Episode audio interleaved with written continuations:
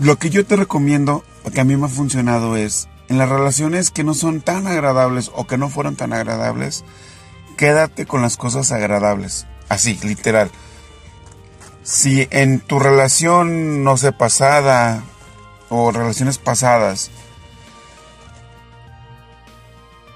no sé, había momentos en donde estaba todo tranquilo, todo a gusto, las dos personas se amaban, disfrutabas esos momentos, de estar callados, de tener esa complicidad de ver a la persona y sonreírle y saber qué es lo que estaba pensando la otra persona.